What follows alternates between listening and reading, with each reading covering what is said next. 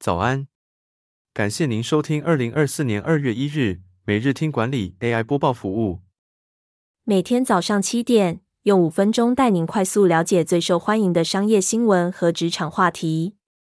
订阅每日听管理节目，日日学习，每天进步百分之一，一年强大三十七倍。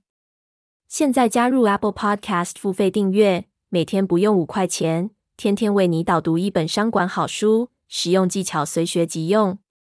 首则文章是：美国科技业爆出抄袭式裁员，二零二四年还不满一个月，就大砍约二点五万人。全球科技业在二零二四年初又出现一波裁员潮，包括 Meta、亚马逊、微软、Google、TikTok 和 Salesforce 在内的近一百家科技公司共砍掉约二点五万人。这主要是为了满足投资人的需求。因为裁员对股价有利，虽然一些小型科技新创由于现金耗尽和筹资困难而被迫裁员，但多数大型科技上市公司仍然拥有丰厚的现金和利润。华盛顿大学福斯特商学院教授指出，科技业存在着裁员的羊群效应，这已经成为新常态。在股市上，随着科技公司裁员消息的传出，股价反弹，愈来愈多企业宣布紧缩计划。史丹福大学商学教授称，这种现象为抄袭式裁员，也就是企业仿效其他企业裁员的做法。第二则要带您关注，这次不走可爱路线，Gogoro 付了四年的全新旗舰车款有什么独到之处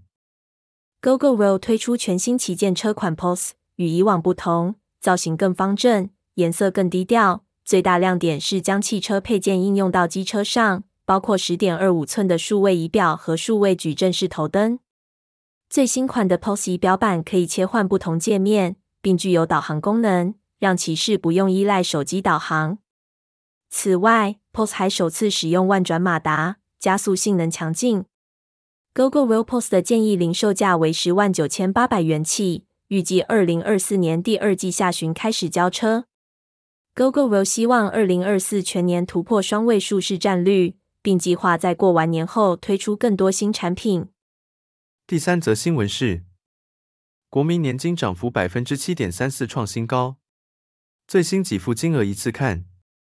劳动部三十日表示，自二零二四年一月起，国民年金六项年金给付金额增加，调幅达百分之七点三四，创下历年新高。增加后的年金给付将会在二月底入账，估计约有一百七十二万人可受惠。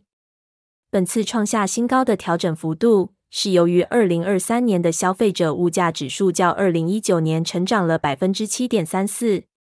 卫生福利部公告，二零二四年起国民年金老年年金给付加计金额、老年基本保证年金、遗属年金给付基本保障及原住民给付等四项，由新台币三千七百七十二元增加至四千零四十九元。身心障碍年金给付基本保障及身心障碍基本保证年金，则由五千零六十五元增加至五千四百三十七元。最后带您关注，坐拥五千两百亿年营收，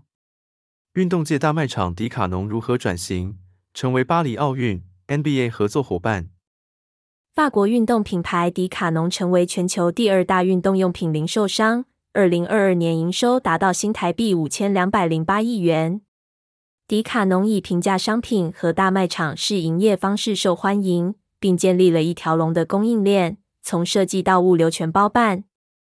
迪卡侬正在重新定位，将七十多个自有品牌整合成十二个，并在研发中心聘请专业运动员协助改良和开发运动用品。迪卡侬的目标是成为一个专业的运动品牌，为专业运动员设计体育服和用品。